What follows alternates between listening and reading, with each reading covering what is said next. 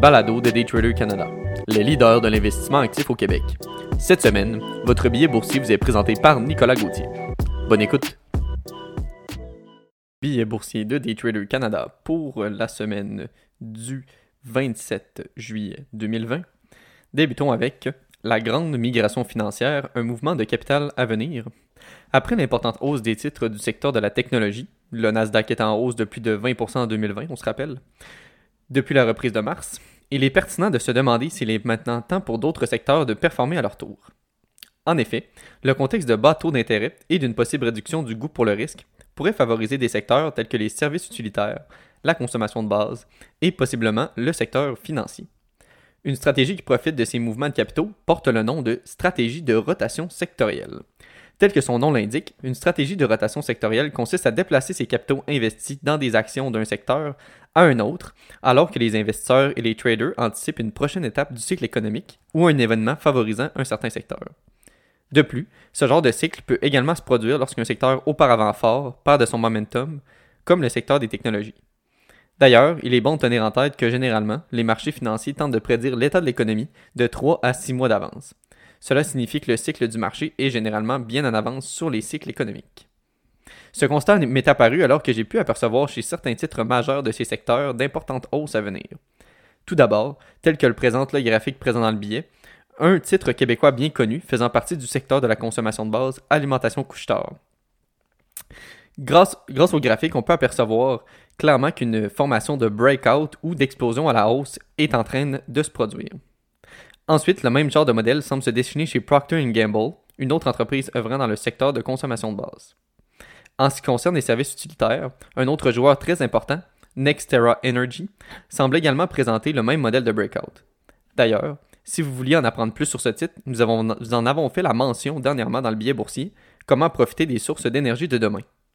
Finalement, un autre titre que nous surveillons, Brookfield Renewable Partners, semble vouloir exploser à la hausse à la suite du repli sur son triangle symétrique en jour. Or, dans le cas de BEP, l'entreprise s'apprête à réaliser une scission d'actions, ce qui signifie que le titre BEP pourrait diminuer au profit de BEPC, le nouveau titre créé. Ce sera alors à surveiller. En somme, de nombreux autres titres semblent vouloir adopter le même exemple que les titres présentés ci haut. Ainsi, ces titres pourraient être pertinents à mettre sur votre radar pour les prochaines semaines et mois, et vous aideront naturellement à bénéficier d'une éventuelle rotation secteur. Maintenant, passons au deuxième sujet qui est qu'est-ce qu'un spin-off? Donc, tel que mentionné dans l'exemple ci haut euh, mentionnant Brookfield Renewable Partners, un spin-off ou une scission est lorsqu'une entreprise crée une nouvelle société indépendante en vendant ou en distribuant de nouvelles actions de son entreprise existante. Une entreprise crée un spin-off en espérant qu'elle vaudra plus en tant qu'entité indépendante. Cette, manœuvre est également connue sous le nom de spin-out ou starbust. Tout d'abord, il faut savoir qu'une entreprise mère se séparera d'une partie de ses activités si elle s'attend à ce que cela soit lucratif pour elle. Ainsi, le spin-off aura une structure de gestion distincte et un nouveau nom, mais il conservera les mêmes actifs, propriétés intellectuelles et ressources humaines. L'entreprise mère continuera de fournir un soutien financier et technologique à cette nouvelle entité dans la plupart des cas. Une entreprise peut réaliser une scission afin de pouvoir concentrer ses ressources et mieux gérer la division qui a un potentiel à plus long terme. Les entreprises qui souhaitent rationaliser leurs opérations vendent souvent des filiales moins productives ou non liées en tant que spin-off. Par exemple, une entreprise peut se séparer d'une de ses unités commerciales matures qui connaissent peu ou pas de croissance afin de pouvoir se concentrer sur un produit ou un service offrant de meilleures perspectives de croissance. Alternativement, si une partie de l'entreprise est dirigée dans une direction différente et a des priorités stratégiques qui ne concordent plus avec celles de la société mère, elle peut être scindée afin qu'elle puisse dégager de la valeur pour ses actionnaires en tant que coopération indépendante. D'un point de vue pratique pour les actionnaires, une scission se produit en distribuant 100% de la participation dans cette nouvelle entreprise sous forme de dividendes en actions de la firme déjà en place. L'entreprise existante peut également offrir à ses actionnaires une réduction pour échanger leurs actions de la société mère contre des actions d'accession.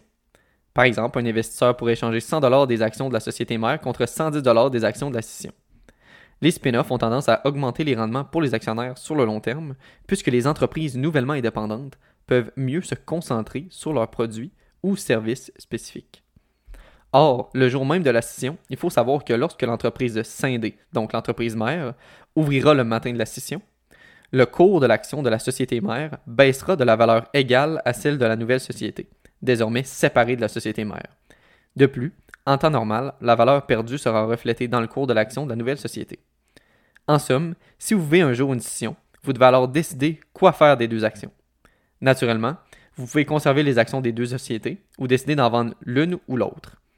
En revanche, il est important de noter que les deux sociétés se doivent d'être évaluées sur le potentiel d'investissement de chacune. Finalement, terminons avec les États-Unis officiellement en récession.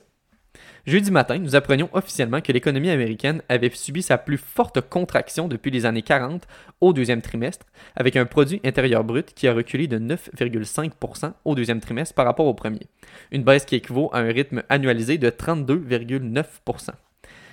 Il s'agit là de la plus forte baisse annualisée des enregistrements trimestriels depuis 1947, mais celle-ci se compare favorablement aux estimations des analystes qui faisaient une contraction de 34,5%. De plus, les dépenses individuelles, qui représentent environ les deux tiers du PIB, ont chuté de 34,6% en rythme annualisé, ce qui était également le plus élevé jamais enregistré. Or, il est important de noter que les données présentées si haut sont sorties en deçà des analystes. Ces derniers s'attendaient à une baisse de moins 34,7%. En revanche, bien que ces chiffres semblent alarmants, il faut se rappeler que nous vivons actuellement une période où la Réserve fédérale américaine est prête à tout pour supporter les marchés. D'ailleurs, elle l'a encore mentionné mercredi lors de la rencontre du comité de la Réserve fédérale. Ce soulignement de leur intention de stimuler vient supporter la thèse haussière sur les marchés américains.